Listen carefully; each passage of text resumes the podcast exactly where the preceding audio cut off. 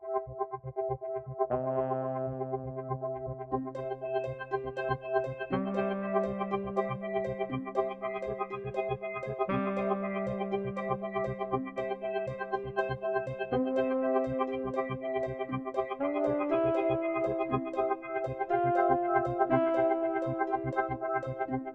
Willkommen zurück auf der Therapie für Filme der 64. Ausgabe von Kino und der Couch. Ein Podcast, bei dem aktuelle Film zu Analyse durch die sprichwörtliche Therapie Couch gesetzt wird. Das heißt, wir fokussieren unseren Blick auf ein ganz spezielles Themenfeld, das zu dem in diesem Podcast vorgestellten Film passt und eine Grundlage zur Diskussion bietet. Und heute setzen wir Nomadland von Chloe Shao auf die Couch, der derzeit im, im Quino?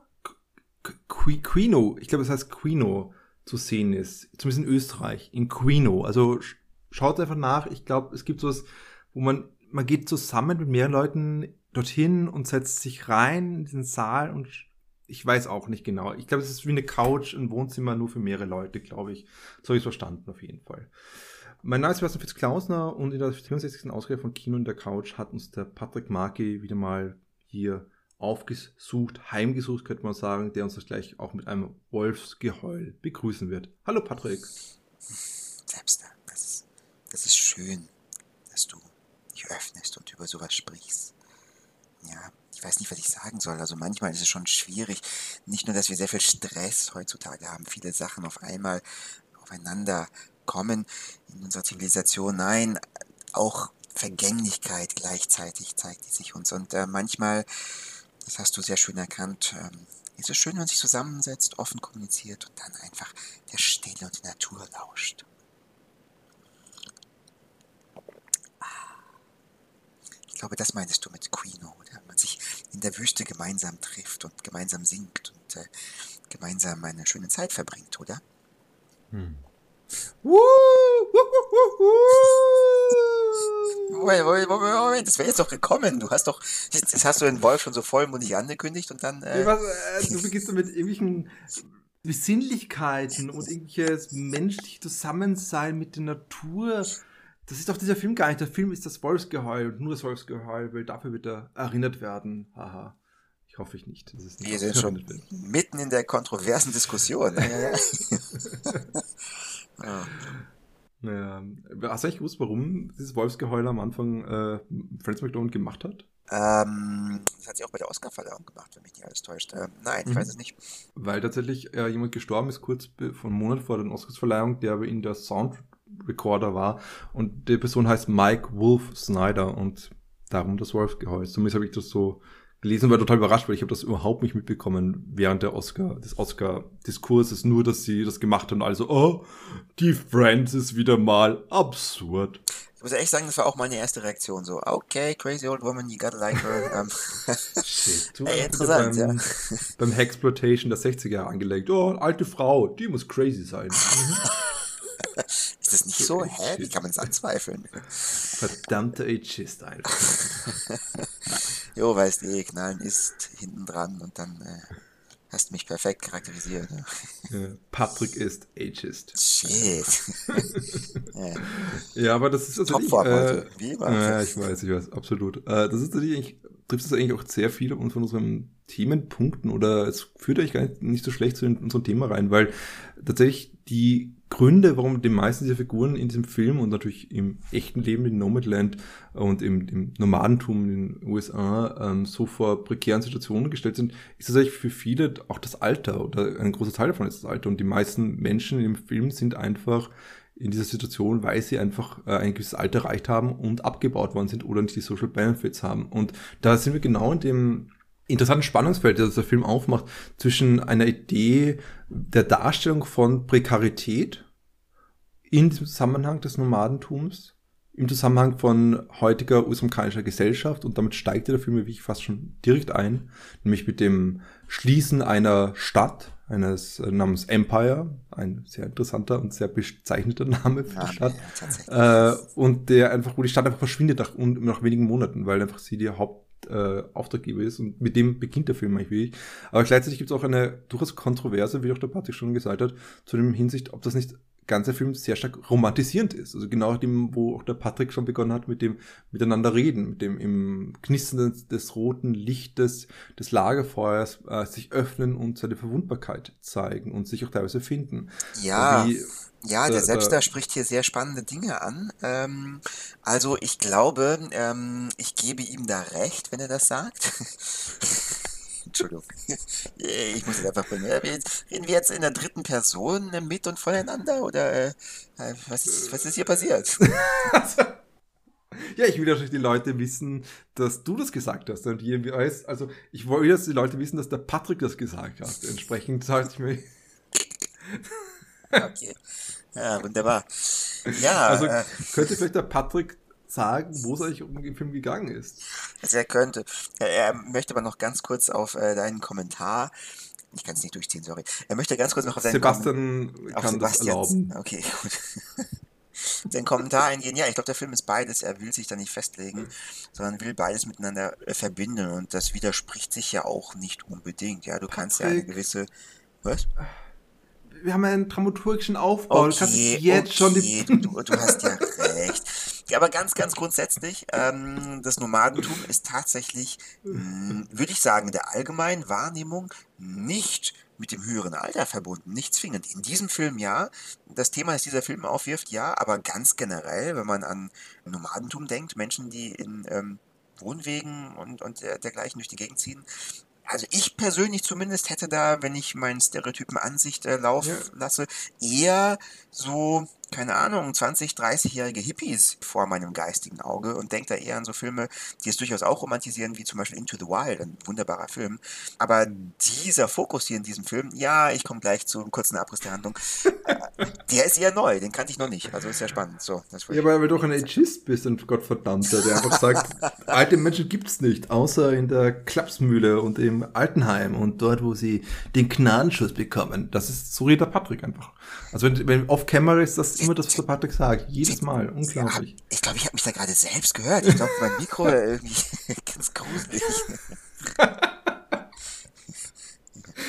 okay, äh, gut. Worum geht's in dem Film? Ähm, Seitdem ihr Ehemann gestorben ist und die lokale Fabrik in ihrem kleinen Heimatörtchen in Nevada ihre Pforten für immer geschlossen hat, hat Fern keinen festen Wohnsitz mehr. Die 61-Jährige lebt stattdessen in einem kleinen Bus, in dem sie durch die Gegend zieht und sich mit Gelegenheitsjobs über Wasser hält.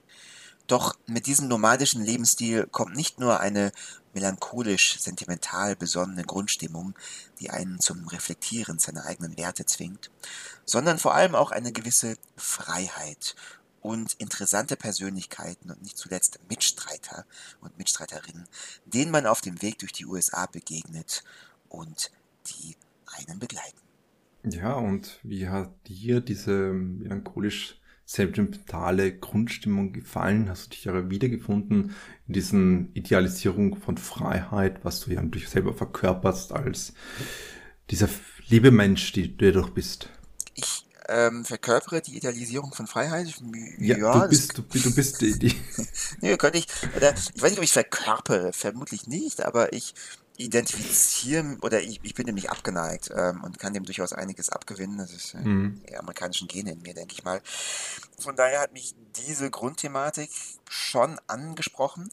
Und du hast schon recht, dass der Film das romantisiert. Er macht das aber nicht, ähm, hm, wie soll ich sagen, er macht das nicht übertrieben, nicht kitschig, nicht unrealistisch. Also das, was wir hier sehen, ist schon romantisch, aber es ist dennoch ja, sehr realistisch, sehr naturalistisch. Also ich glaube nicht, ja. dass hier ein romantisch unrealistischer Weichzeichner drüber gelegt wird. Überhaupt gar nicht. Weil dieser Film, weil das Leben, das hier porträtiert wird, hat eindeutig seine Tücken und Macken. Und wenn man sich das so anschaut, denkt man nicht, oh Gott, ich möchte das unbedingt auch, sondern denkt, okay, ja, gibt es interessante Aspekte und Freiheit ist da, aber andererseits, wow, auch viele Einschränkungen, auch viele Sachen, die vielleicht nicht so cool sind. Und das ist, glaube ich, auch das, was den Film so anspricht und interessant macht. Ähm, eben der Naturalismus. Und ähm, wie du weißt, I'm a sucker for naturalism. Also ich mag sowas sehr, sehr gerne. Deswegen finde ich diesen Film hier auch, ähm, also hat mir gefallen, ja. Aber, ja, es muss immer ein Aber mhm. geben. Ähm, ich könnte es wie so oft, vielleicht werden wir es im Laufe der nächsten 60 Minuten tiefgründig erörtern und ich werde dann ähm, drauf kommen, warum das so ist. Aber ähm, ich, ich war nicht komplett überzeugt und komplett vom Hocker gerissen. Äh, vom Hocker gerissen ist eh das falsche Wort. Irgendwas ein bisschen hat mir gefehlt. Ich weiß es nicht. Vielleicht war es auch, weil ich diesen Film einen Tag gesehen habe, also ich schaue mir immer alle Filme an, die äh, bei den Oscars in der Kategorie bester Film nominiert sind. Und ich habe diesen Film einen Tag na, gesehen nach meinem absoluten Lieblingsfilm diesen Jahres, The Father, der mich wirklich emotional super mitgenommen hat und der unglaublich gute schauspielerische Leistung hat. Äh, und die hat dieser Film ja auch. Aber dadurch, dass dieser Film, also nochmal dann ein bisschen eben naturalistisch ist und nicht, ich will nicht sagen, dass er nicht weiß, was er will, das würde ich gar nicht sagen, aber sich nicht eindeutig festlegt und auch keine stringente Story hat mit äh, bekannter Dramaturgie, der man aufmerksam folgt, also da ein bisschen lose ist, hat es mhm. vielleicht nicht ganz geschafft, mich irgendwie mitzunehmen, um mich restlos zu überzeugen. Ich rede hier wieder komplett wirres Zeugs, wie jedes Mal. Ich hoffe, du und ihr, liebe Zuhörer und Zuhörerinnen, seid das ähm, gewohnt. Aber genau, also ich würde ihm, ich glaube, ich habe ihm letzten Endes sieben einsam in der Wüste stehende Wohnwegen gegeben. Ja, was ich aber ganz spannend und interessant finde, also dieser Film ist durchaus ansprechend und ich finde, also ich mochte auch das Tempo und die Erzählweise hat mhm. mich schon sehr äh, in den also, ja, in den Bann gezogen, weiß nicht, aber sehr fasziniert oder finde ich sehr ansprechend. Und das hier ist die komplette Antithese von dem Film, den wir das letzte Mal durchgenommen haben, also The Mitchells vs. The Machines, finde ich. Also von der Art, wie hier erzählt wird, äh, von dem Tempo, auch von den Lebensmodellen, die gezeigt werden, von der Thematik, also komplett ja, die andere Ecke, komplett etwas anderes, ein ganz anderer Film. Aber beides zwei sehr aktuelle und sehr tief im äh, momentanen Zeitgeist stehende Filme. Punkt. Ja, so, ich bin fertig. Ich bin schockiert, dass du der Mitchell vs. The Machine nur drei von zehn gegeben hast, muss ich gestehen, aber okay. Weil, weil das Gegenteil von sieben ist drei? Äh, naja, von zehn schon, würde ich sagen. Ja, also, ja, okay. ähm, aber nee, die sind ja nicht qualitativ diametral. Ähm, ja, ja sondern einfach nur von der Herangehensweise. Es gibt ja mehrere, mehrere Wege führen zum Ziel. Ja? Stimmt, manche benutzen ihren, ich weiß nicht mehr, wie es hieß, den, den, die Schaltung über den Fluss, äh, den die Protagonistin in äh, Mission Machine äh, von ihrem Vater kennengelernt haben. Andere benutzen den Van durch den man in konzentrischen Kreisen durch die USA fährt. Ja, gut, von, von daher von, ah, also das, das ist super interessant, also was du hier zumindest indirekt angesprochen hast oder was du hier ähm, mir gezeigt hast. Das, was?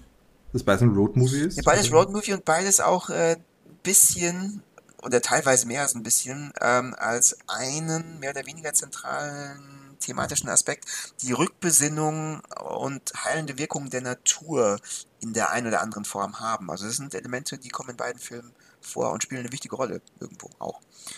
Ganz spannend, ja. Entschuldigung, ich wollte ja, nicht unterbrechen. Ja, wie, wie nein, meine Chloe, Chloe Schau hat ja auch äh, explizit ja auch betont, diese heilende Wirkung der Natur. Das hat sie auch in Interviews immer betont.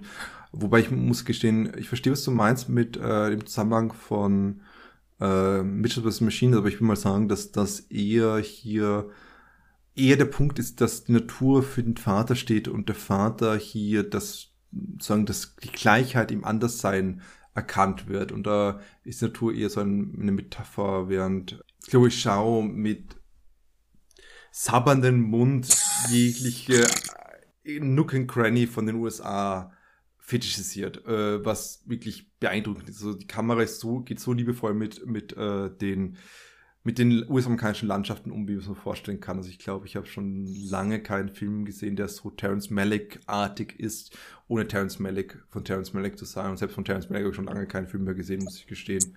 Ja, also, äh, stimmt, aber also, äh, es, also wie in, in der Natur badet eigentlich, so kann man sagen, ja. Mhm.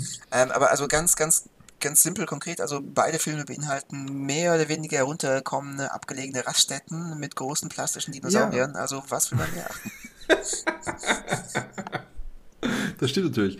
Aber eben, also ich meine, das ist ja die Sache. Also während eben bei äh, Mitchell Machine durch, durchgerast wird durch die Dinosaurier eben mit Raptor Cruise, äh, zeigt sich bei eben äh, äh, zeigt sich bei ähm, dem Chloe Shao-Film ähm, mit welcher Leidenschaft sie in dieser Landschaft äh, begegnet und damit auch natürlich ganz explizit, wie du es auch schon formuliert hast, mitten in seinem Genre sich festmacht, dass sich explizit so an diesem diesem Gang in die Natur eigentlich orientiert, diese Nähe zur Natur. Also wir haben das bei Terence Malick natürlich ganz stark an sich, weil er einfach mit seinem Stil, der ja hochgradig impressionistisch ist, würde ich behaupten wollen, also von dem, wie hier mit einzelnen Bildern umgegangen wird, aber äh, und damit ein Wesen Natur oder ein Wesens der Mensch-Natur-Beziehung einzufangen, haben wir es eben bei, bei Chloe Shao hier auch mit zu tun, mit dieser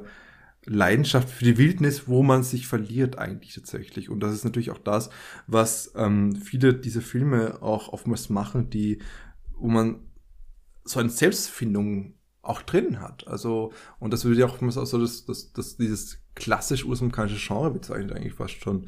Also wir haben das ja auch nicht nur bei der Into the Wild, was du gesagt hast, mit Jean, von Sean Penn, mit, oh mein Gott, äh, Emil, Emil, Emil Hirsch, genau so heißt der, auch, äh, lange nicht mehr an diesen Schauspieler gedacht.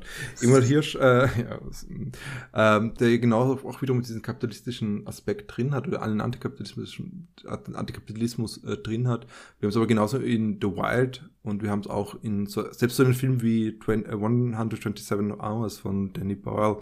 Also selbst in solchen Filmen, die mehr Abenteuer sind, es geht irgendwie immer um diese dieses Verlieren in der Wildnis, teilweise positiv, vor allem der Wild und Intro Wild, teilweise mit die Idee mit Grenzerfahrung. Das ist vor allem bei ähm, 127 Hours und das ist, ist nicht spannend, weil man vor allem mit Richard Slotkin arbeitet, also einen sehr zentralen, wichtigen Kulturhistoriker, der sich mit den USA beschäftigt und der Idee der Frontier, der Grenze, die, also ich weiß nicht, der Frontier halt, ich nicht, wie das auf Deutsch übersetzt, äh, der, der, ähm, des Ortes im Westen, der das nach vorne pusht, wo das unergründete Land unter großen Anführungszeichen, weil meistens waren schon andere Menschen dort, aber keine Europäer anscheinend und dadurch ist es noch nicht entdeckt, ähm, während das langsam. Aber, aber, aber es gibt andere Menschen aus Europa.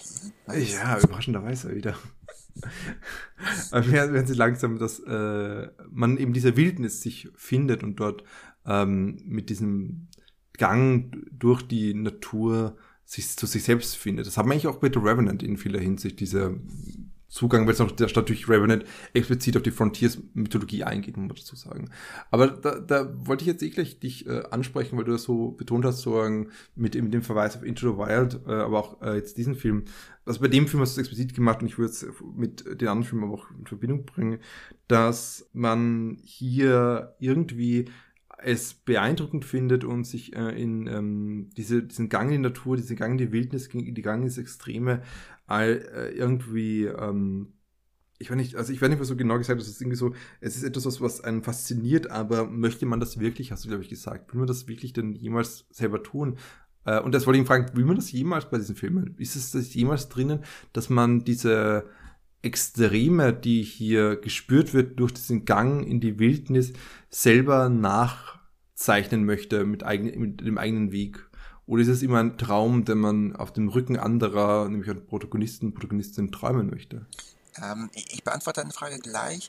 Ich würde äh, noch mal ganz kurz nachfragen wollen. Ähm, was meintest du? Vielleicht habe ich es nicht verstanden oder vergessen. Aber was ist der Unterschied zwischen Malik und ähm, Zhao? Äh, also wo ist da der zentrale Unterschied?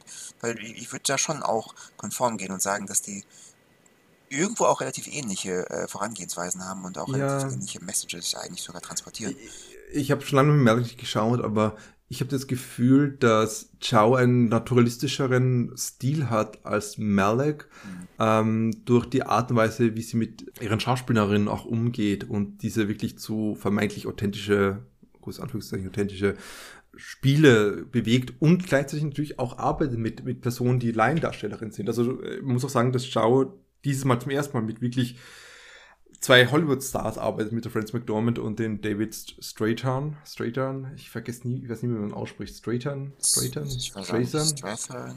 Ich weiß es nicht. Ja, also ich mag ihn sehr gerne in Good Night, Good Luck, aber ich habe leider nie gelernt, wie man ihn ausspricht. Sorry. äh, ähm, das ist ja ein, ein Departure eigentlich von ihrem regulären Stil oder ihrer regulären An Herangehensweise. Das heißt, wir haben zwar vielleicht in Bildern starke Ähnlichkeiten, aber allein durch den Hintergrund, wie sie äh, inhaltlich und narrativ hereingeht, würde ich es naturalistischer bezeichnen als bei Malek, der ja doch eher noch dann diesen Impressionismus eigentlich drin hatte, wo ja. äh, einzelne Impressionen miteinander verknüpft werden, auf einer sehr poetischen, wenn man es jetzt so sagen möchte, Art und Weise. Ja, okay. Ja, ganz eindeutig, das äh, stimmt. Ja, jetzt wo du sagst, stimme ich dir 100% zu. Also Manic ist... Perfekt, perfekt. Das war's dann wieder. Ja, viel mehr gibt's nicht zu sagen. Äh, nee, so, ähm, um auf deine vorhin gestellte Frage zurückzukommen, ob man denn nach dem Genuss von Nomadland mhm. äh, denn auch in die Versuchung.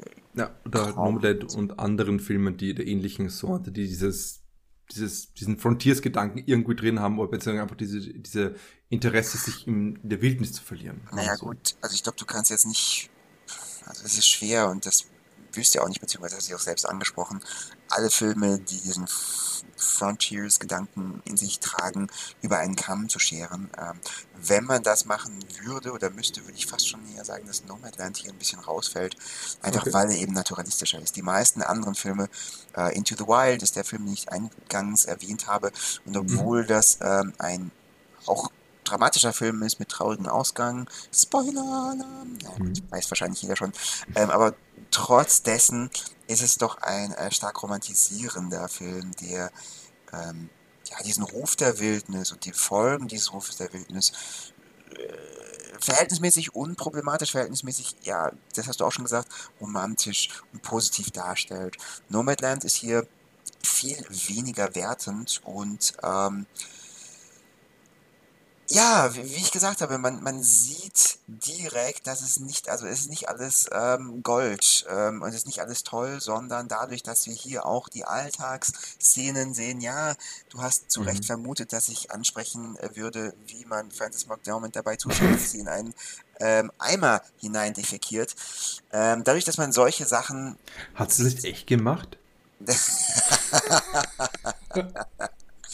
Äh, ja, das hat sie tatsächlich echt gemacht, ähm, wie ich aus den Shownotes erfahren durfte. Ähm, ja, nicht zuletzt deswegen wirkt es auch sehr realistisch und das ist natürlich etwas, äh, wo sich, glaube ich, die wenigsten Leute denken werden, wenn sie es sehen, wow, das möchte ich auch machen, cool. Sondern das ist natürlich etwas, das eindeutig mit, ja, nicht vorhandenem Komfort einhergeht, eindeutig eine Situation, die jetzt nicht super schlimm ist natürlich, aber äh, die man jetzt auch nicht unbedingt haben möchte, wenn, wenn, wenn man es vermeiden kann. Ja, also ja, also wenn man einen Traum verwirklicht, wenn man normalerweise mal einen Film schaut, also sei es ein Frontiers-Film oder ein Superheldenfilm oder was für ein Film auch immer. Ähm, Hollywood ist natürlich nicht umsonst die Traumfabrik. Es werden Träume, Bedürfnisse, Wünsche in uns geweckt, aber keine Ahnung, wenn Christian Bale es macht, sieht super cool aus. Er ist ein super cooler Batman-Darsteller.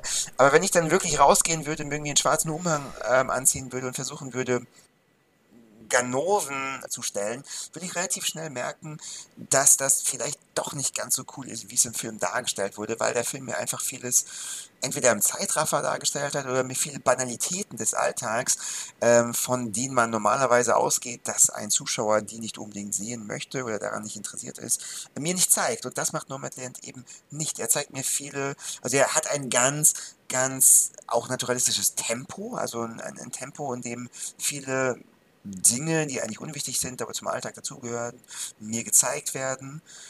Ja, genau, deswegen ist er realistischer und deswegen kriege ich ein volleres Bild und ähm, das ist dann weniger romantisierend. Also, um deine Frage ganz kurz zu beantworten, ich weiß nicht, ob ich nach Nomadland oder nee, eigentlich glaube ich nicht, dass ich das Bedürfnis habe, das jetzt auch zu machen und ein solches Leben zu führen, wie es Fern hier in diesem Film tut. Aber, und das ist das Wunderschöne in diesem Film, man kann verstehen, warum sie das tut.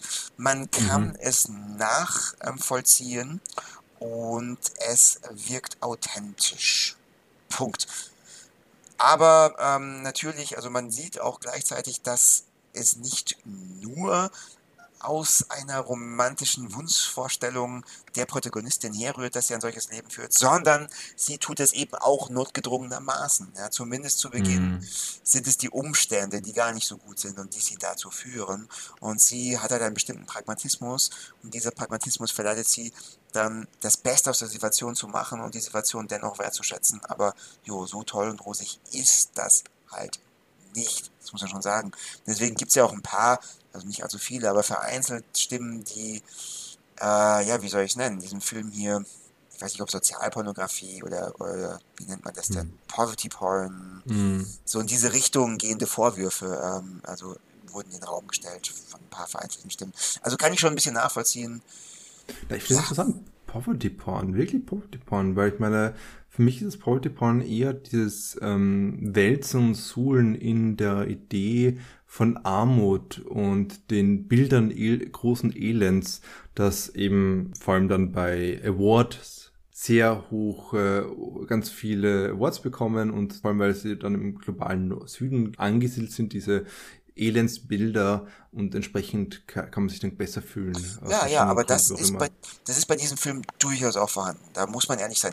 Also der Film möchte das nicht in den Mittelpunkt stellen und er macht das auch bewusst, oder er macht, er umgeht das ganz gut. Ja? Der, der Film selbst mhm. oder die Regisseurin ist hier, glaube ich, relativ äh, neutral und objektiv, soweit wie möglich, aber und das liegt vielleicht an mir als Zuseher oder es liegt an den generellen mhm. kulturellen Sehgewohnheiten, die wir haben. Wenn du diesen Film anschaust und wenn du siehst, ja, ich bemühe das Beispiel nochmal, wie Francis McDormand in einem engen Bus sitzt und sich da den Hintern abfriert und dann mit selben Hintern der nächsten Szene in den Eimer scheißt, ähm, dann ist das schon etwas, wo du oder wo der aller und die allermeisten Menschen sich denken werden, hm, okay, Gott sei Dank muss ich das nicht tun, Gott sei Dank geht es mir finanziell besser, Gott sei Dank bin ich in einer nicht so prekären Situation wie diese Person hier.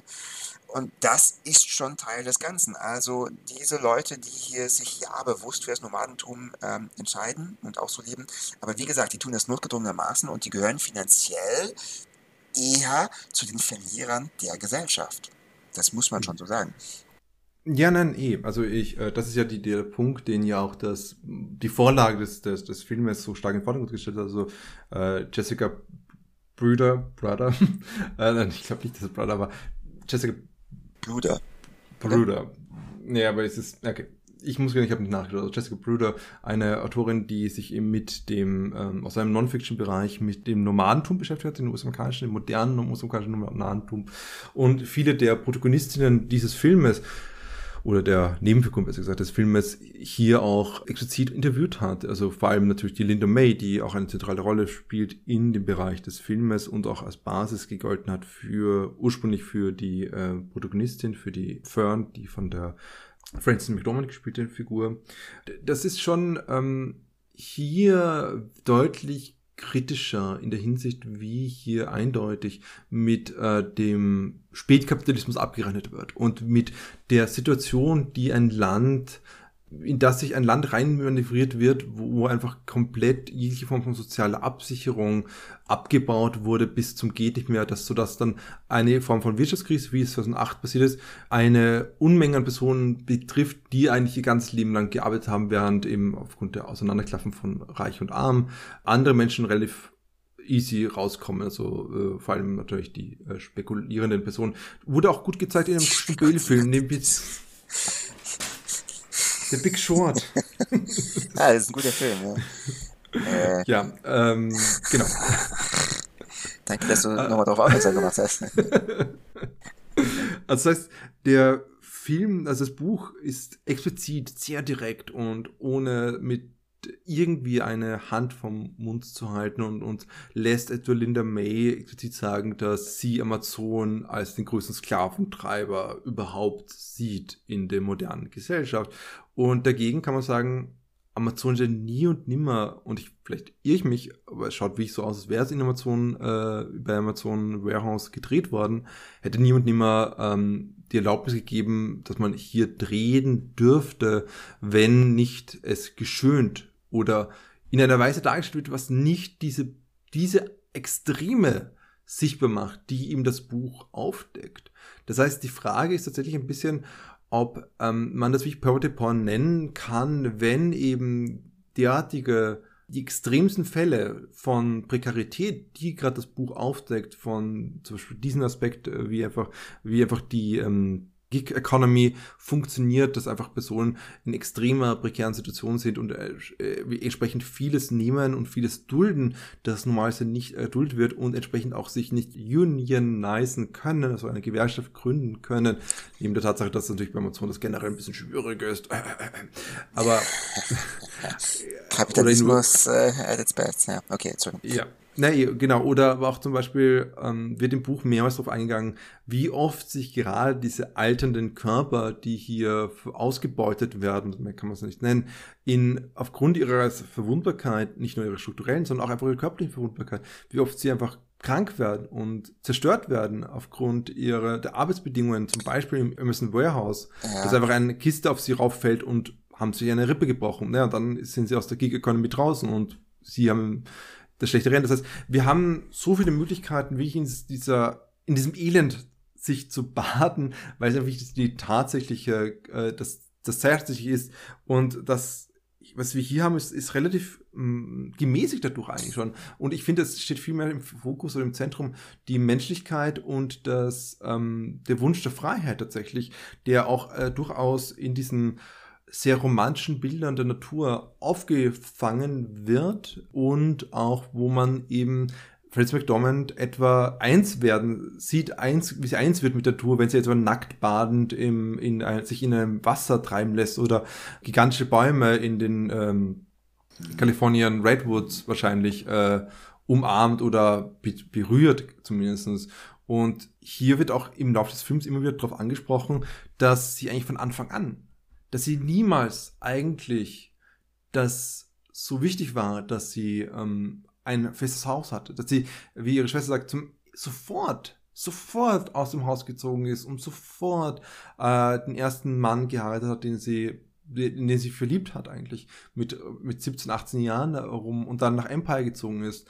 Und das die einzige Grund, warum sie dort geblieben ist, wie es in einem späteren, in einem sehr zentralen, späten Monolog, und da sind wir in Spoiler, wenn man so einen Film spoilern kann, so eine Erfahrung spoilern kann, äh, wo sie dann betont, der Grund, warum sie nicht so lange geblieben ist in diesem, dieser Stadt, ist eigentlich dass der Bob ihr Mann gewesen, ihr Gatte gewesen und sobald, weil er eben dort so verwurzelt gewesen ist schlussendlich und er es nicht mehr vorher nie hatte, so eine Verwurzelung und das ihm so gefallen hat und dann nach seinem Tod einfach gegangen ist. Ja. Und da kann man fragen, wie sehr wir hier mit einem Begriff Poverty Porn arbeiten können, weil der Film so stark auf diese Cerebral Images achtet und Imagery achtet und uns auch verführt in diese und diese Romantisierung und idyllischen Bilder der Natur. Ja, so, okay.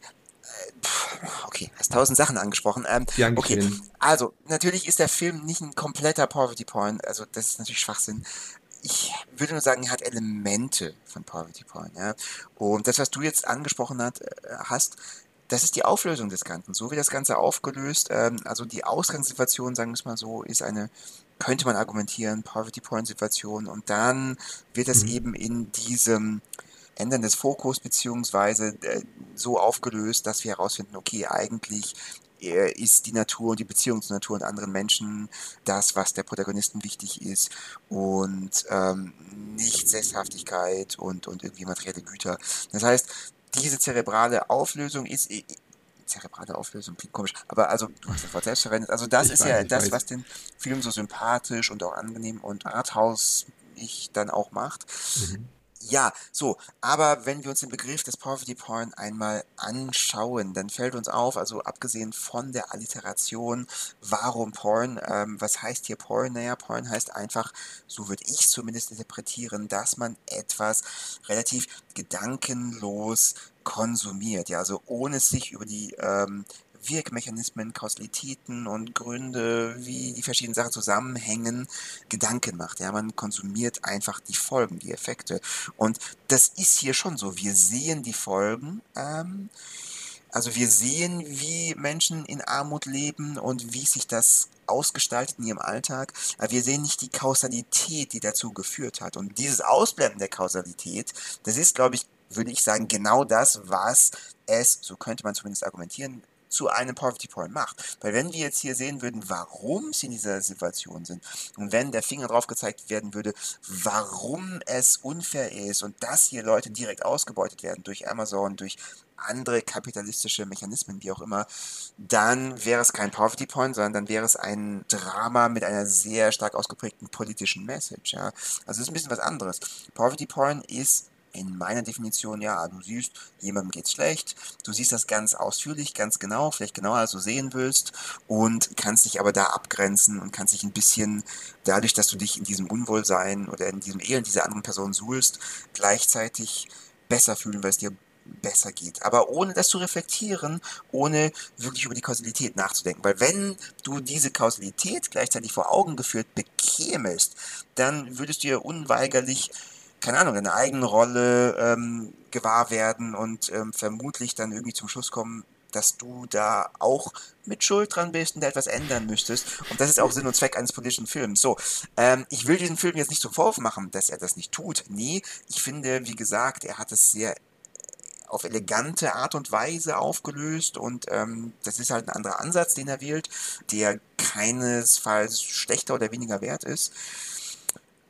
Ja, Punkt. Und wegen der Amazon-Halle, wegen der Amazon-Halle, ich glaube, da muss man, ja, muss man halt schauen, was zuerst da war, Henne oder Ei, beziehungsweise, also haben sie jetzt diese ausbeuterischen Aspekte von Amazon nicht gezeigt, könnte ich mir vorstellen, um ähm, wirklich einen authentischen Drehort zu haben, also um in wirklich einer Amazon-Halle drehen zu können. Und das kannst du natürlich nicht, wenn du das negativ porträtierst. Das hast du ja sehr schön ähm, gesagt. Und ich könnte mir schon vorstellen, dass die Regisseurin sich hier entschieden hat, naja, nö, mir ist die Authentizität, das in einer wirklichen Amazon-Lagerhalle drehen zu können, ist mir wichtig, weil das kann man auch nicht richtig replizieren, reproduzieren, sondern das ist einfach besser, wenn wir es wirklich hier drehen können, in einem echten Amazon-Lagerhaus und dann ähm, verzichten wir halt darauf, zumindest diesen Punkt hier zu übernehmen und das negativ darzustellen. Oder ist es wirklich so, ähm, dass sie von Beginn an sich dagegen entschieden haben, hier Amazon negativ darzustellen und deswegen auch dann von Amazon, wie auch immer, das Angebot bekommen haben, in ihren äh, heiligen Hallen zu drehen. Ich weiß es nicht. Ja, was wollte ich sagen? Ja, keine Ahnung. Ja, das wäre meine Überlegung dazu. Egal, ob es jetzt Hände oder Eis, es ist auf Ernst. Es ist great money. Was meinst und, du? Was bedeutet das? Ach, das sagt Francis McDormand, sagt Fern, dass sie dort ah, great money machen können. Ach so, ach, ach so, ach so, ach so.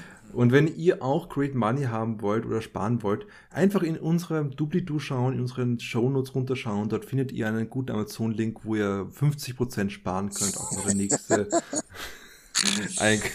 Ah, wir gehören definitiv zu den ausbeutenden Kapitalisten, oder? ah, als ob wir sowas machen würden. Falls ihr, ja, wir, falls ihr neue Toiletten für euren Wohnwagen braucht, äh, günstige Links. Äh, genau, genau. aber ähm, auch ohne das darauf rumzureiten, aber ich würde eben sagen, Poverty Porn oder Pornografie, ich glaube, das ist das Spektakel, was im Vordergrund steht. Das Spektakel des Elends, das Spektakel, was so mit dem ähm, also dieses Spektakuläre einfach und was du halt mit dem genussvollen Konsumieren ohne Gedanken zu verlieren, dass eben das Spektakel aber da drin sein muss. Und ich finde es nicht nur die Kausalität, auch wenn das ein wichtiger Punkt ist, der reinkommt, der, den man hier rezipiert, um diese Lust zu steigern. Äh, hier zum Beispiel Lust am Elend vom anderen. Aber es ist aber auch, finde ich, ähm, dass hier wird nicht nur die Kausalität ausgelassen, hier wird auch vieles andere ausgelassen. Es ist eher Security Porn weil äh, alle Figuren haben wirklich überrascht viele Sicherheiten. Das ist eigentlich das, was einen hier wirklich auffällt. Wir haben die Fern, die noch durchaus diese 2400 Dollar, also 2400 äh, Dollars, äh, 2400 Dollar ähm, für Auto, für die Reparatur des Autos relativ rasch von ihrer Schwester holen kann. Ja, aber, sowieso, na, warte, die, ja, aber 2400 Dollar ist es nichts. Also, ich weiß, ich weiß, ich weiß, das ist, das ist, mir klar, das ist mir klar. Also das, das ist auch etwas, was ich immer äh, sehr schockierend finde, in, wenn ich äh, äh Podcast höre, muss ich reden, das hat letztens gehabt, zwei meiner Lieblingspodcaster haben äh, darüber geredet, dass sie einfach so, wann hatten sie letzt 2000 Dollar in der Hand. Ich war, what the fuck? Wie prekär muss man leben? Oh mein Gott, wow. Da war ich dann schon ein bisschen schockiert, muss ich stehen, aber das ist, glaube ich, gar nicht so untypisch für die USA. Aber okay, eh, sie selbst ist prekär, das stimmt, aber gleichzeitig ist sie in einem Netz drinnen, wo sie irgendwo äh, Wege hat, und zwar im Familiennetz zumindestens, äh, dass wiederum hier das Geld akquirieren kann. Wir haben David oder Dave, der ähm, krank wird, in einem, in einem Spital aufgenommen werden muss. Äh, auf, ich werde nicht, es wird nie gesagt, was für eine Krankheit er hat, aber es wird, der ganze Film hat immer wieder Krankheiten im Hintergrund oder im, im Mittelpunkt ist auch eine Figur, die an einer stirbt, die Swanky, die aber auch im richtigen, richtigen Leben nicht daran gestorben ist. Die Swanky lebt tatsächlich, ist nur im, im Film so, hat seinen Tod bekommen. Und das sind so, da haben wir gleich Bilder auch, äh, von überteuerten Spitalsrechnungen, die man sich nicht leisten kann, vor allem wenn man keine ja, okay. Form von sozialer Absicherung hat. Und er ist drinnen kurz und das nächste, was wir mit ihm haben, ist, dass er in einem großen, schönen Haus lebt, der, wo sein Sohn, von seinem Sohn, seiner, dessen Frau, der das sogar ein Guesthouse hat. Und wir haben die Linda May, die, wie gesagt, die Protagonistin ist von dem Ganzen, die darüber spricht, dass sie irgendwo, irgendwo in den Staaten noch ein Eigentum hat, was sie hoffentlich ihren, ein Self, äh, Self, ähm, Sufficient House, was sie hoffentlich irgendwann ihren Kindern oder Kindeskindern vererben kann. Und ich glaube, das ist die Sache irgendwie. Wenn es wirklich ein Poverty Porn wäre, haben wir, hätten wir äh, dieses reine Elend und es hätte keine Auswirkung. Aber überraschenderweise hat der Film konstant diese Sicherheit, die er zeigt, um eben uns niemals zu sehr herabsinken zu lassen in eine, sowohl in dem Glorifizieren des, des Elends, in das, oh mein Gott, das ist so arm, das ist schrecklich und wir, wir beteuern die ganze Zeit, wie schrecklich es ist, noch in eine Art von, dass wir über, wie du es gesagt hast, über, die, über uns Gedanken machen müssen über Kapitalismus, sondern viel stärker eben im Vordergrund setzen diesen Suche nach sich selber, dieses Slotkinsche Motiv der Wildnis und der Wildness, die man ansucht, um sich und seinesgleichen zu finden oder um sich und seine Identität zu finden. Und wie du sagst, es ist ja nicht problematisch, nur die Frage ist, ob nicht gerade der Naturalismus und die Authentizitätsproduktion, die der Film ganz stark auf verschiedenen Ebenen betreibt, gefährlich sind da sie irgendwas Dokumentarisches vorschlagen, als hätten wir gerade einen Blick gehabt in eine Halle von Amazon und Leute würden sich denken, ah, Aber das ist doch eh gar nicht so schlimm. Ich muss sagen, da, da muss ich dir zumindest einem ja, Punkt relativ stark widersprechen. Oder was heißt bitte, widersprechen? Bitte. Ähm, das habe ich ein bisschen anders wahrgenommen. Also du hast schon recht mit dem, was du sagst, aber also die Tatsache, dass unsere ja, im Nomadentum lebenden Protagonisten, Protagonistinnen dann immer wieder auch in anderen Szenen mit Familienangehörigen, entfernten Freunden gesehen werden, die in materiellem Wohlstand leben. Das mhm. dient einerseits hätte ich gesagt, der Abgrenzung, ja, um, um noch einmal den Unterschied zwischen diesem nomadischen Leben und dem anderen, in Anführungszeichen, normalen Leben im Wohlstand, also diesen Unterschied doch nochmal deutlich zu machen, zu sagen, hier, okay, die sind zwar nicht ganz losgelöst vom Leben und sie, sie kennen andere Leute, denen geht's besser, aber sie selbst leben schon in komplett anderen Umständen. Also hier diese, einen Vergleichsmoment zu haben, ja, du siehst mhm. äh, Fern, wie sie in diesem kleinen, beengten Bus lebt und dann aber in ein paar Szenen später, wie sie eben auch in diesem luxuriösen Haus ist, äh, bei ihren Verwandten beziehungsweise bei äh, Bekannten von ich habe von ihrem Freund. Daves, Daves Familie halt. Ja. Also einerseits hier Abgrenzung und Gegenüberstellung, das Ermöglichen dessen.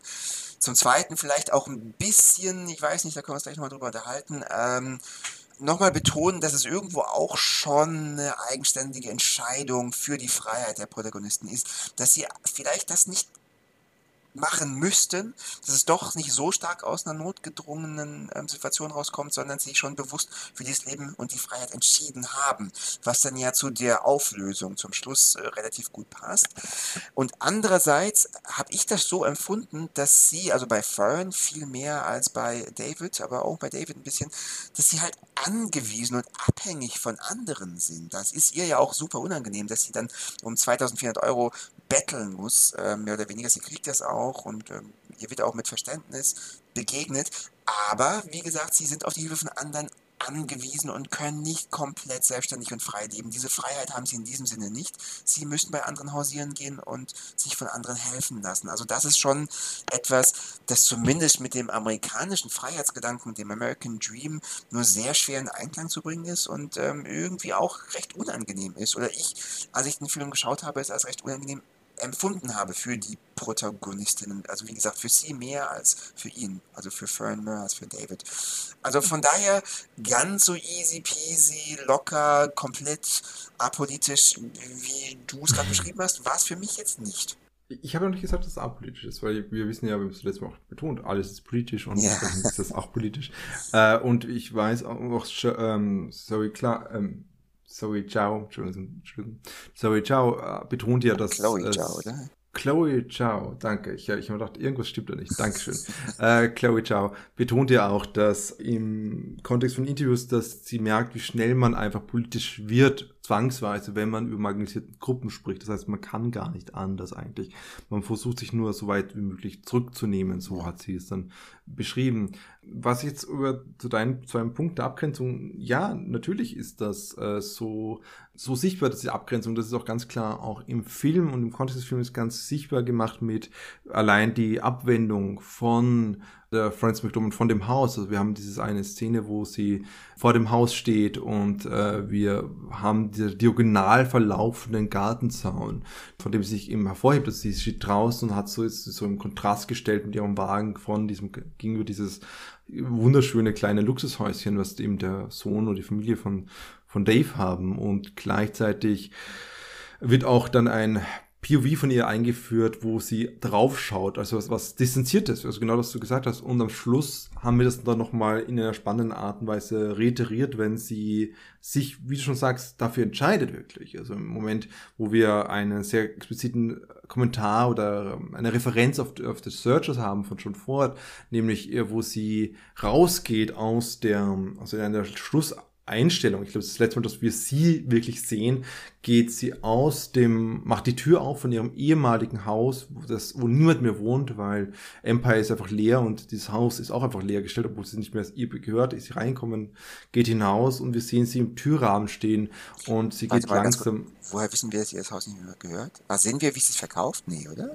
Man sieht jetzt nicht, es ist, es ist nur, weil ihr ganzes Hab und Gut in der Garage war, dass sie angemietet hat, war die für mich die Vermutung, dass es verkauft hat, aber es natürlich, oder dass es einfach ein Miethaus war, aber es stimmt natürlich nicht. Das wissen wir nicht. Aber gleichzeitig ist es drinnen ausgeräumt, ausgeleert, es ist aber nicht ordentlich ausgeleert, es ist, es ist nicht aufbewahrt für später. Aber es, ist nicht, äh, nee, das Haus ist verkommen. Also das Haus steht leer, weil da einfach niemand mehr leben will. Die mussten ja, also aber wir haben, sie geht auch einfach rein, sie macht nicht die Tür plötzlich ja, auf. Genau, so. ich würde es so interpretieren, äh, es ist noch ihr Eigentum, aber es ist halt überhaupt nichts mehr wert. Ich das, bin mir nicht sicher, ob sie jemals ein Eigentum hatte. Ja gut, das, das stimmt, also, das ja, weiß man nicht. Ja. Es ist egal, was es ist, es geht um diesen was wir auch konstant in dem Film haben, diesen Begriff von Heimat. Und vorher hat eben der Begriff von Heimat eben dieses Haus gemeint. Und jetzt ist der Begriff von Heimat was Metaphorisches, was sie auf der Straße findet tatsächlich. Und das ist genau, was ich eigentlich darauf hinarbeiten wollte, nämlich, dass sie sich nicht mehr in dem Heimischen, im Sinne von dem, wie sagen wir da jetzt am besten, dem, dem Zuhause, was äh, sitzhaft, nein. Sesshaft? Sesshaft, danke Sitzhaft, sesshaft. Äh, was Sesshaftes ist, sondern dass sie hier beim Herausgehen wirklich dieses Ra diesen Raum verlässt. Wir sehen sie von hinten, sie geht raus, sie geht durch den Zaun. Wir haben genau diese große Wildnis, auf das sie schaut, weil sie auch am Anfang früher gesagt, dass das ein, ein etwas Besonderes war in dem Haus, dass sie direkt am Stadtrand gewohnt hat, direkt die Wildnis vor sich hatte. Mhm. Und dort in die Wildnis geht sie rein de facto. Wir haben dieses diese Szene, wo, die Kamera langsam rauspusht, wo dann die der Türrahmen dann auch verliert, sich äh, nicht mehr sichtbar ist. Und das wird dann de facto aufgeschnitten, zusammengeschnitten mit einer Szene, wo sie mit dem Auto eine lange, gerade Straße entlang fährt. Das heißt, wird auch diese Verbindung gemacht von dem Verlassen des Hauses mit dem auf in die äh, Natur gehen oder in das Nomadentum ist besser. Das ist die Abgrenzung, da hast du absolut recht. Das ist richtig drinnen. Aber nun kommt es meiner Meinung nach der ganze Film hat das natürlich drinnen mit Abhängigkeit und dass es natürlich sie stärker betroffen ist als andere. Trotzdem würde ich sagen, dass Days Familie relativ wohlhabend ist und genau dasselbe kann wir auf jeden Fall sagen über Linda May, die eindeutig selber was Besi noch Besitz hat, gutes Besitz anscheinend, Grundstück und natürlich ist es jetzt auch sehr, ja, kann man auch nochmal diskutieren, wenn, man, wenn wir das wollen, aber äh, ich glaube, der Film schnallt sich ins eigene Fleisch, indem er beginnt damit, dass Empire, dass das Imperium gefallen ist, dass das Empire, dass diese Stadt namens Empire einfach untergegangen ist.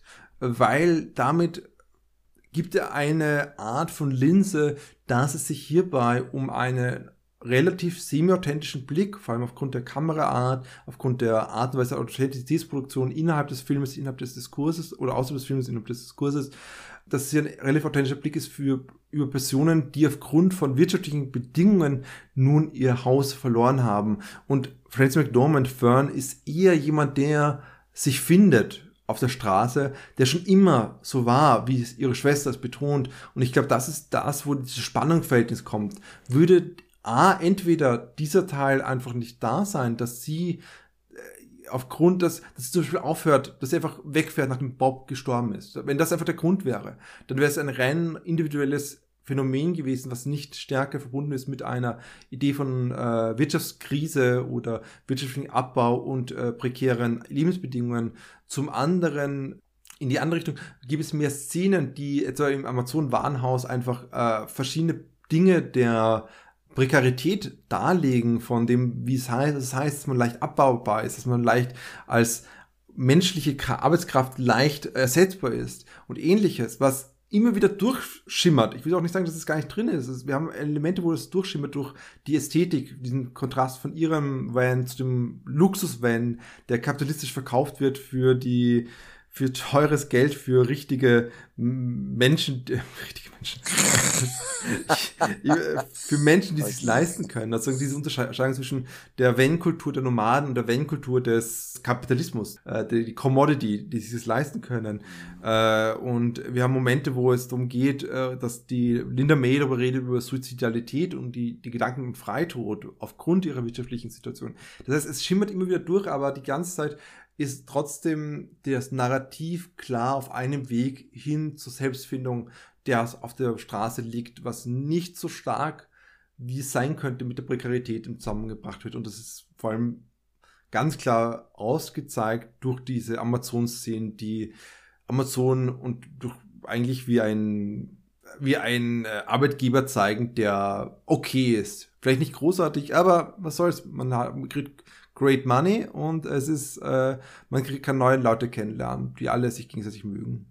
Ja, ja, aber ich glaube, das hm, muss ich ja auch nicht unbedingt komplett widersprechen. Also ich ich meine, ein bisschen will der Film ja auch hier keine wiederum idealisierte allgemeingültige Lösung oder einen allgemeingültigen Prototyp äh, vorstellen und zeigen, sondern klar, Fern entscheidet sich bewusst für ein Leben in Freiheit auf der Straße und das ist auch das, was ihr wichtig ist und was sie antreibt. Mm, aber das ist ja schon auch ein bisschen mit ihrer Situation unumbrückbar verworren. Ja, also das hängt ja miteinander zusammen.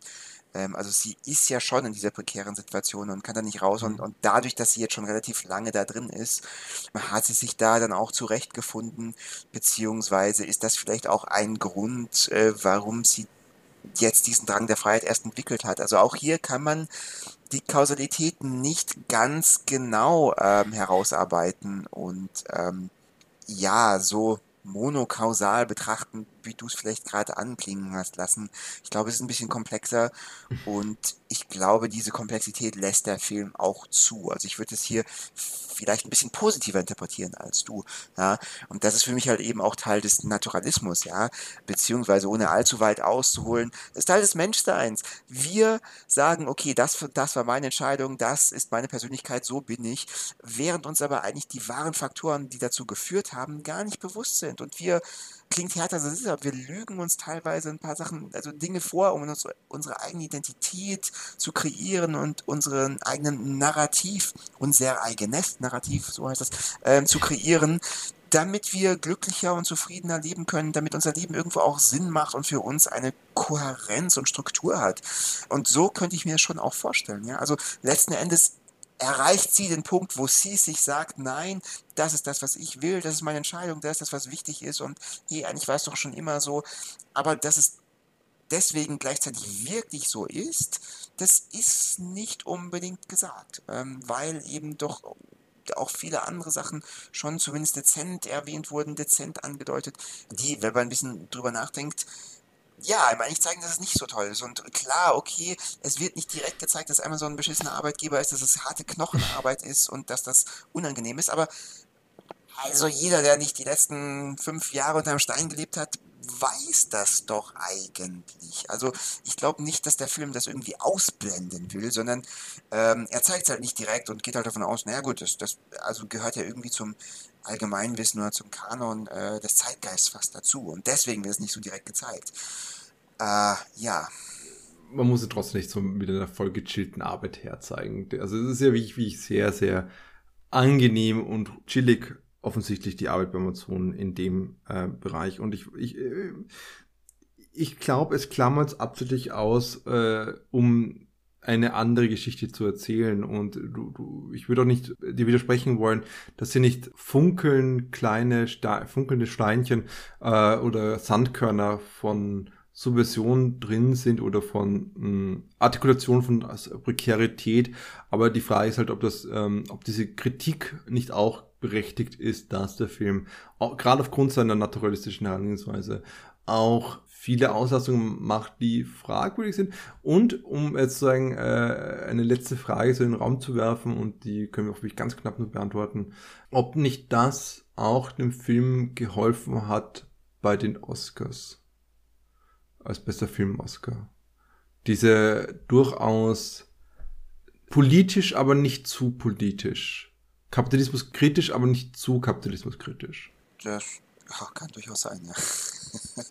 also das ist natürlich eine ein bisschen zynische Ansage, die da von dir gekommen ist, aber ich, ich glaube, du hast damit nicht unrecht. Ja, aber ich wüsste auch gar nicht, was ich jetzt, also ähm, was ich jetzt noch da großartig dazu sagen könnte. Ich überlege, aber ja, ich glaube, es ist einfach getan mit dem ganz simplen Ja.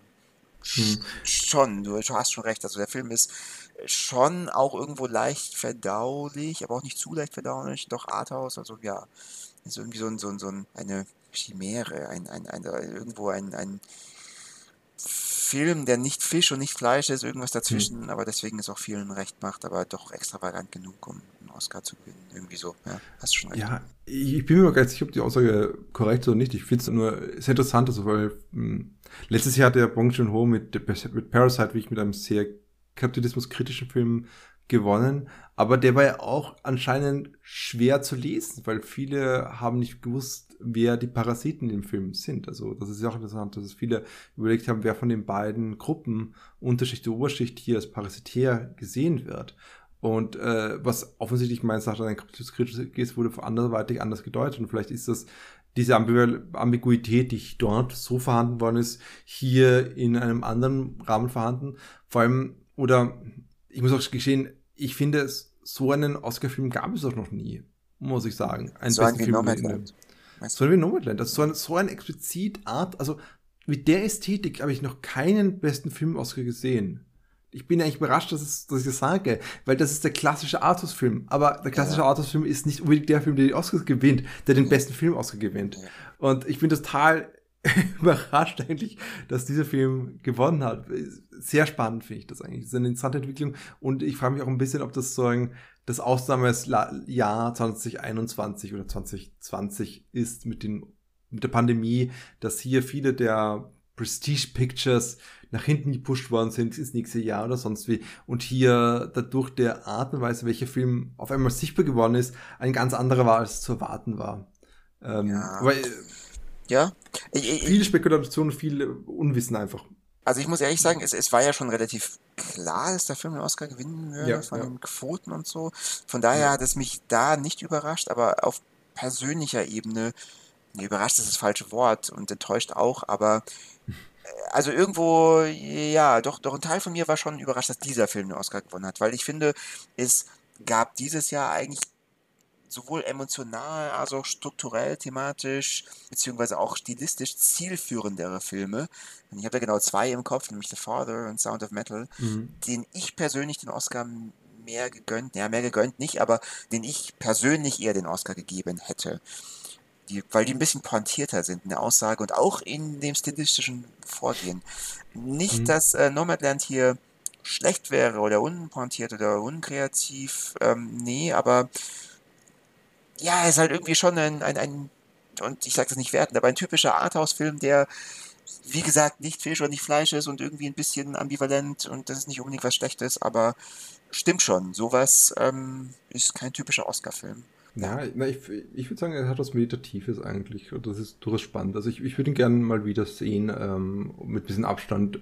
Und ich, um es auch mal zu sagen, ich finde den Film echt nicht schlecht, ich finde ihn echt ziemlich gut. Ich glaube, mir hat er sogar besser gefallen als dir. Wirklich? Mehr als, ah, wie viele Punkte von 10? I don't do that. Ah. Äh, nee, aber ich glaube, ich, ich fand den schon sehr beeindruckend, fand vor allem Francis McDormand, äh, wie ich sehr faszinierend, wieder mal zu sehen, einfach auch in dieser abgewandelten Person, die sie, wo sich eigentlich de facto sich selber spielt, in sehr kleinen Nuancen äh, abgewandelt und ich von selber sagen, die die Kamera war so geil gewesen, so unendlich geil. Jeder dritte Shot war einfach bei der, während der Magic Hour gedreht worden und zeigt einfach eine Person einsam in der Landschaft stehen, um diese unendliche Melancholie auszudrücken. Und das ist schon, äh, es, es erinnert mich ein bisschen äh, atmosphärisch an dem, was wir auch diskutieren bei ähm, Ghost Story, von der Hinsicht, wie atmosphärisch ein Film sein kann und einen mitnimmt, auch wenn er vielleicht nicht so direkt und unmittelbar ist in seiner Handlung oder Ghost was Story? du das ist schon super lang her, weil es nicht unser ja. zweiter Podcast. Wow, Mann, alte Erinnerungen. Ja, ja. Ich glaube schon, und das war ja auch ein sehr atmosphärischer Film einfach. Und das ist auch so. Der Film ist vielleicht nicht so explizit in seiner Art und Weise, wie seine Narrativ funktioniert und wie seine ähm, Figuren interagieren, aber es ist alles in diesem ja, in dieser Atmosphäre, in diesem Leben, in diesem ähm, Gefühl, das er vermittelt eigentlich. Dass halt ein Gefühl vielleicht nicht unbedingt das Beste ist, um Kapitalismuskritik zu äußern, ist halt das andere. Und darum haben wir halt diese Geschichte oder das versucht, das zu, zu, diskutieren, diese, wie der Film mit diesen Begriffen oder sich positioniert entlang der Begriffe von Poverty Porn, Darstellung von Prekarität Marginalisierungsprozessen und von ähm, äh, der Romantisierung von ähm, Armut, was lustigerweise auch wiederum sehr gut zu, unserem, zu unserer Analyse zu Two passt, wo wir von äh, Satyajit Ray, da wo wir auch über genau diese Idee von Romantisierung von Armut gesprochen haben. Das heißt eigentlich, dass sich zwei Filme, die sehr ähnlich funktionieren, nur einmal wesentlich allegorischer, einmal sehr, sehr viel mehr äh, naturalistisch. Wie ist es ähm, mit The Shoplifters? Ja. Wir können natürlich jeden Film nennen, der irgendwie mit Armut und Klasse zu tun hat, aber ich will mal sagen, wir setzen an dieser Stelle einen Punkt und bewegen uns weg von der Ambiguität gehüllten, gedrängten Darstellung von Klasse zu einem Film, der so direkt wie es geht, nämlich mit dem Penis voran, Queerness verkörpert, nämlich mit Kenneth Angers Scorpio Rising von 1963, der einer der bekanntesten, wichtigsten Filme des queeren Kinos überhaupt ist, in den USA, USA zumindestens. Und damit werden wir dann nächstes Mal fortsetzen. Und bis dahin könnt ihr uns aber natürlich jederzeit erreichen und uns Aufnahmen von euch schickend, während ihr während dem Sondergang in einsamen Landschaften steht. Und wo können Sie das, Patrick? Ja, also das könnt ihr an vielen verschiedenen Orten. Also falls ihr euch denkt, hä, wovon labern die die ganze Zeit? Weil die erwähnen einfach irgendwelche random Filme. Was hat's damit auf sich? Naja, falls ihr es besser verstehen wollt, dann hört euch doch unsere alten Podcast-Folgen an. Das äh, sind nämlich, also waren nämlich alles Bezüge auf alte Podcast-Folgen, in denen wir über diese genannten Filme jeweils gesprochen haben. Wenn ihr in diesem Podcast hier persönlich namentlich erwähnt werden wollt, dann schreibt uns doch eine E-Mail, in der ihr uns kundtut, in welchem Film Francis McDormand und Christian Bale gemeinsam vor der Kamera standen. Diese E-Mail könnt ihr schicken an kinoonthecouch at gmail.com. Die erste Person, die die richtige Antwort einschreibt, äh, wird so sie es denn möchte, in der nächsten Folge namentlich genannt. Ähm, ihr könnt uns aber auch anders kontaktieren, nämlich über YouTube. Da heißen wir Kino on the Couch. Bei Twitter sind wir zugegen. Wir sind natürlich auch auf Facebook. Auch da könnt ihr uns ein Like da lassen. Beheimatet sind wir bei Podcast Garden, einer Podcast-Seite, äh, die Ja, die, die, ich sag's mal ganz offen und ehrlich, nicht mehr ganz so aktuell ist, vermutlich, wenn wir demnächst umziehen. Aber momentan sind wir noch da. Momentan könnt ihr uns noch über Podcast Garden mit jedem RSS-Feed und Podcast-Catcher eurer Wahl fangen und hören. Und zu guter Letzt sind wir natürlich auch bei Apple Podcast hörbar. So, selbst da, habe ich was vergessen? Die Szene in The Dark Knight Rises, die in Fargo spielen, ist es das, was du gemeint hast? Tja, äh, die, die, Auflösung, die, die kann ich jetzt ja nicht geben. Ähm, ja, vielleicht. was? Batman Begins Transformers Edition? Was das? Was für ein Film meinst du? Tja. Oh, und mit diesem Unbehagen, nicht, dass, äh, dass ich nicht weiß, welche Filme es ist, werde ich mich mal verabschieden und weiter darüber nachdenken. Bis zum nächsten Mal. Ciao, Leute. Ja, ciao Leute. Also eigentlich, eigentlich sollte jetzt hier an dieser Stelle Wolfsgolf von mir kommen, aber das hat ja selbst ja schon am Anfang zum Besten gegeben. Deswegen, ja, einfach still und leise. Goodbye. Bis zum nächsten Mal.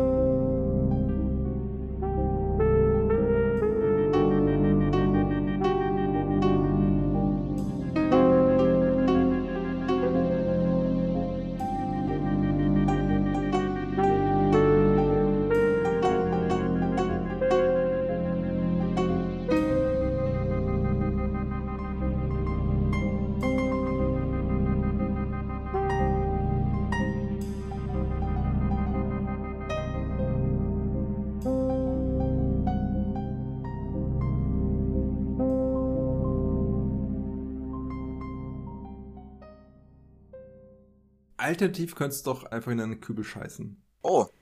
Das heißt, ich mache jetzt Fußgeräusche und du. das schneiden wir dann ganz zum Schluss. Okay.